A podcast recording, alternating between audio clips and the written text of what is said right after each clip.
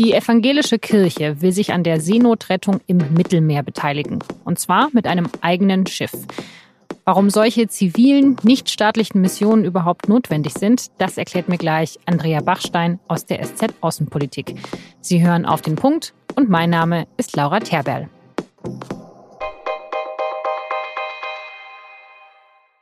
Wir wollen damit ein Zeichen setzen. Wir wollen auch ganz konkret Menschen leben, retten, helfen. Und wir hoffen, dass damit auch ein Signal an die Politik ausgeht, dass endlich das Sterben im Mittelmeer aufhört. Christen könnten nicht akzeptieren, dass Menschen ertrinken, so der Ratsvorsitzende der evangelischen Kirche Heinrich Bedford Strom. Deshalb will die evangelische Kirche ein Schiff für die Seenotrettung im Mittelmeer kaufen, gemeinsam mit vielen anderen Organisationen. Um das zu finanzieren, soll extra ein eigener Verein gegründet werden. Entstanden ist die Idee beim Kirchentag im Juni. Dieses Jahr sind bis jetzt etwas mehr als 50.000 Personen über das Mittelmeer in die EU geflüchtet. 2015 waren es noch über eine Million. Momentan gibt es keine zentrale Rettungsmission der EU. Dafür sind einige private Organisationen im Mittelmeer unterwegs, wie zum Beispiel Sea-Watch. Viele Häfen weigern sich aber mittlerweile, diese Schiffe anlegen zu lassen. Die Open Arms zum Beispiel durfte nach wochenlangem Hin und Her auf Lampedusa einlaufen. Das Schiff Eleonore der Mission Lifeline hat Anfang September trotz Verbot in Italien angelegt, mit über 100 Menschen an Bord. Das Schiff wurde beschlagnahmt. Und die Ocean Viking, ein Schiff der Ärzte ohne Grenzen, das gerade über 80 Leute an Bord hat, das weiß gerade noch nicht, wo es anlegen soll. Ich spreche jetzt mit Andrea Bachstein aus der SZ Außenpolitik. Andrea, zu Beginn die Frage, wie schwierig ist es überhaupt, so eine Aktion zu starten? Also machbar ist es bestimmt. Die Kirche wird das Geld zusammenbringen. Diese Schiffe kosten auch gar nicht so unendlich viel. Das sind ja meistens irgendwelche älteren ehemaligen Küstenfrachter oder Fischereiboote. Es gibt auch die Leute dafür. Das lebt ja zum großen Teil auch von freiwilligen Besatzungen. Also das ist gar nicht vom Kostenfaktor, glaube ich, so die große Sache. Das, was wir im Moment alle nicht genau sagen können, ist, wie groß die Möglichkeiten bei ihrem Einsatz dann konkret sind. Haben wir jetzt alle über den Sommer und letztes Jahr war es eigentlich schon genauso mitbekommen, wie die privaten Rettungsorganisationen sozusagen weggedrängt worden sind mit mehreren Methoden. Die schlimmste natürlich immer die, ihnen keinen Hafen zur Verfügung zu stellen und da würde die Kirche möglicherweise auch drunter fallen. Die große Hoffnung ist natürlich, dass jetzt die neue Regierung in Italien diese Gesetze etwas an, anders anwenden beziehungsweise wieder Gesetze zurücknehmen. Und das, was wir bisher gehört haben, ist, dass die Bereitschaft dazu sehr groß ist, das etwas wie sollen wir sagen, menschlicher zu gestalten. Wieso kann es eigentlich sein, dass es nötig ist, dass es so eine zivile Mission der Kirche geben muss? Es gibt ja schon zivile Missionen von den äh, NGOs, die ihre Schiffe jetzt seit mehreren Jahren im Einsatz haben oder hatten. Es sind nicht mehr viele übrig geblieben.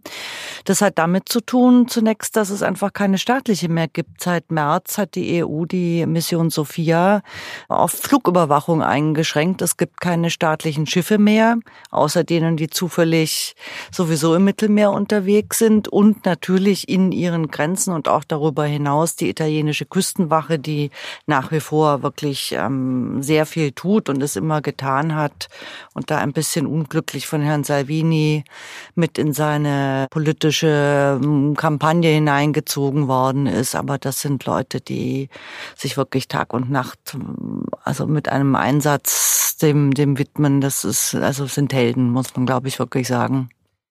Italien nimmt ja gar nicht so viele Flüchtlinge auf. Also eigentlich ist die Situation doch in anderen Mittelmeerländern gerade sehr viel krasser als in Italien. In Italien ist es schon seit letztem Jahr vergleichsweise entspannt. Man braucht gar nicht so weit zurückgehen wie bis 2015. Also es sind bisher dieses Jahr in Italien ungefähr 6000 Leute angekommen. Das ist gar nichts. Das sind 80, 90 Prozent weniger, als wir es in früheren Jahren hatten. Sondern es hat sich jetzt mehr nach Spanien und nach Griechenland verlagert. Die Schleuser reagieren sehr schnell immer auf die Situationen, die auf ihren Routen sich entwickeln. In Griechenland sind es jetzt vor allem in den letzten Wochen und Tagen auch ganz konkret, auch heute, deutlich mehr geworden. Das hat immer auch damit zu tun, dass die Saison gewissermaßen dem Ende zugeht. Wenn der Herbst mit dem schlechten Wetter kommt, sind die Überfahrten einfach gefährlicher, auch wenn jetzt die Distanz nach Lesbos von der Türkei aus sehr klein ist. Es gibt Hinweise darauf, dass die Türkei mehr Leute durchlässt, als sie das ähm, lange Zeit getan hat. Erdogan steht innenpolitisch unter Druck. Es ist halt auch immer ein Druckmittel gegenüber Europa, wenn er andeutet, wir können sozusagen die Türen an der Grenze auch wieder weit aufsperren und dann habt ihr das Problem.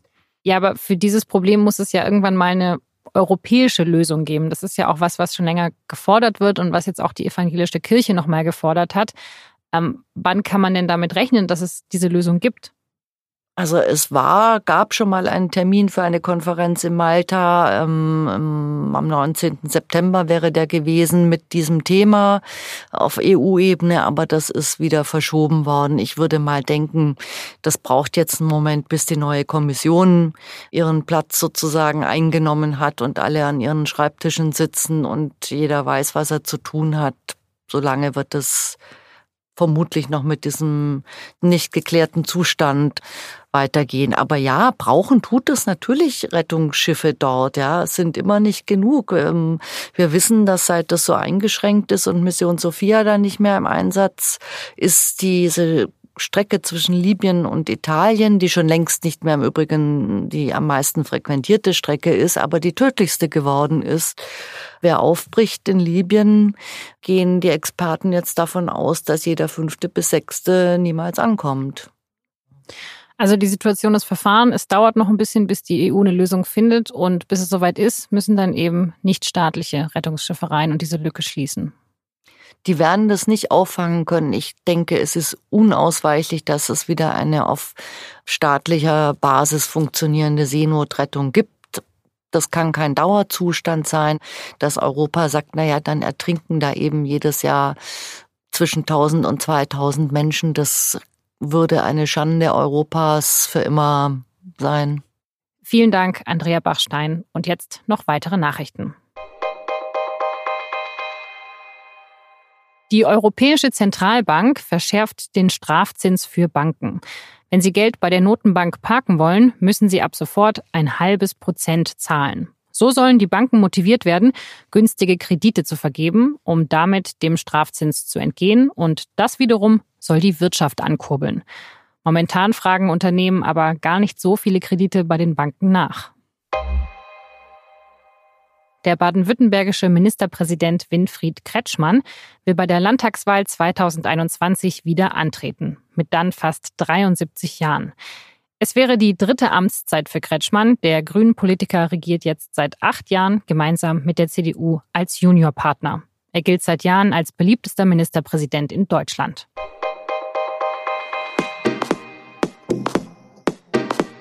In Österreich hat die Ibiza-Affäre um FPÖ-Vizekanzler Strache im Mai eine Regierungskrise ausgelöst. Jetzt, in gut zwei Wochen, gibt es Neuwahlen.